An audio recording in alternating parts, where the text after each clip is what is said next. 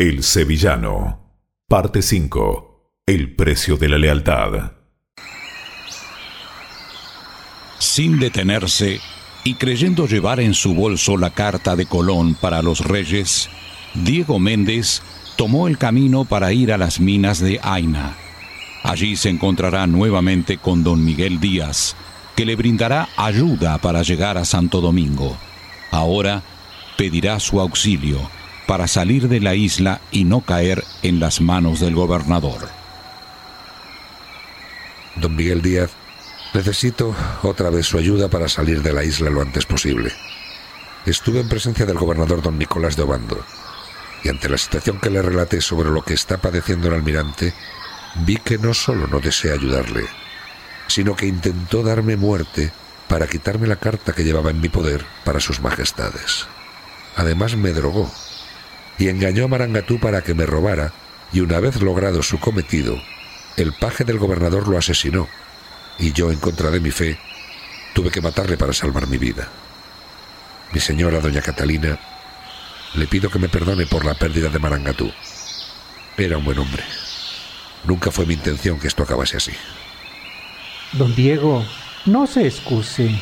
No es suya la culpa. Esto sucede cuando hombres pequeños se creen grandes, utilizando el poder a su favor y olvidándose de los demás. Marangatú tenía muchos deseos de conocer la tierra de mi esposo.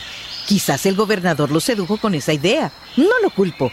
Si no te opones, esposo mío, quisiera que Antonio acompañara a don Diego.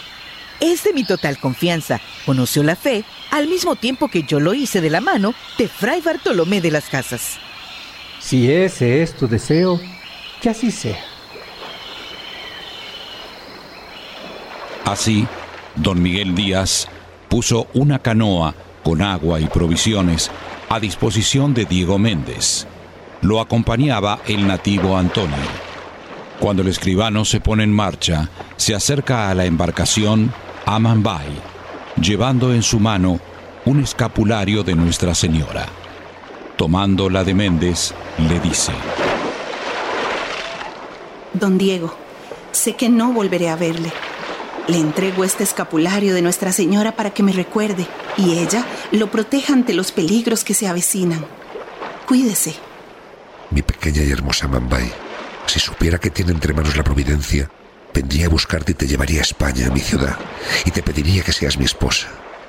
Pero no puedo llevarte a que transitemos un camino que ni yo sé cuál es.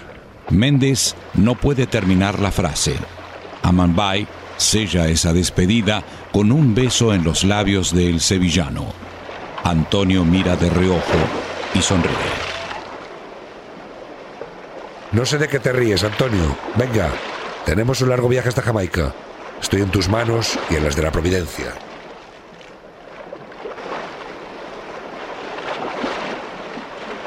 Mientras se alejan de la playa, Méndez observa a Amanbay, que se abraza a doña Catalina, quien se acercó a ella para contener su angustia. Pero el sevillano sabe que no hay tiempo para el amor hoy se debe plenamente al almirante y a sus amigos. Pero dejemos esta escena y vayamos a otra que está ocurriendo al mismo instante. El gobernador, don Nicolás de Obando, había enviado tropas en todas direcciones para capturar al asesino de su paje. La muerte de éste le habría irritado al extremo. Cuando el capitán Diego Velázquez trajo la noticia de que se habían encontrado dos cuerpos sin vida en la playa, el gobernador estalló de ira. No esté dando vueltas, capitán Velázquez, de quiénes son los cuerpos que la Guardia ha encontrado en la playa. Su Excelencia, los cuerpos han sido reconocidos. Uno es del nativo que acompañó al escribano de la Armada, don Diego Méndez, y, el otro de vuestro paje García Pérez. Lamento su pérdida. ¡Maldito sea el almirante Colón! ¡Maldito sea Diego Méndez! Pongan precio a su cabeza, lo quiero aquí, vivo o muerto. Y todo aquel que lo ayude, sea o no español, ejecútenlos en el momento. No quiero misericordia, que se haga correr la noticia. Capitán Velázquez, quiero que los cuerpos de mi paje y del nativo me los traigan a palacio. Deseo verlos una vez que los haya hecho.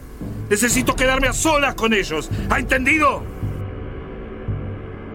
Cuando estuvieron los cadáveres en el palacio, fue el gobernador a verlos. Mandó que lo dejasen solo. Luego buscó en el bolso que llevaba Marangatú la carta que deseaba poseer. Esta no estaba. Creyendo entonces que se habría apoderado de dicha carta su paje antes de morir, registró el bolso de García y tampoco halló el anhelado documento. Su desesperación llegó al colmo. Aguardó con ansia a que volvieran los que había enviado en persecución de Méndez. Cuando regresaron y supo que no lo habían hallado, cayó en la mayor consternación.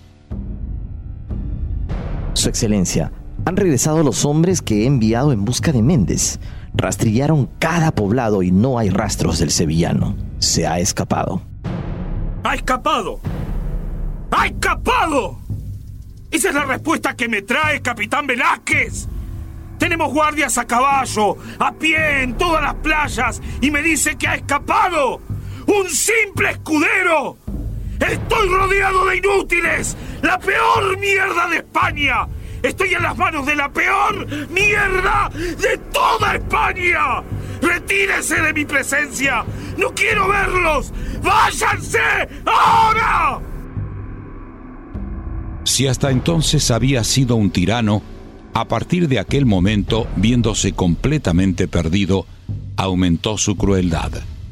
Deseoso de arrebatar a Colón el nuevo triunfo que le sonreía, meditó un nuevo plan para destruirlo. Los malvados no cuentan nunca con la providencia, pero la providencia tiene siempre en cuenta sus acciones.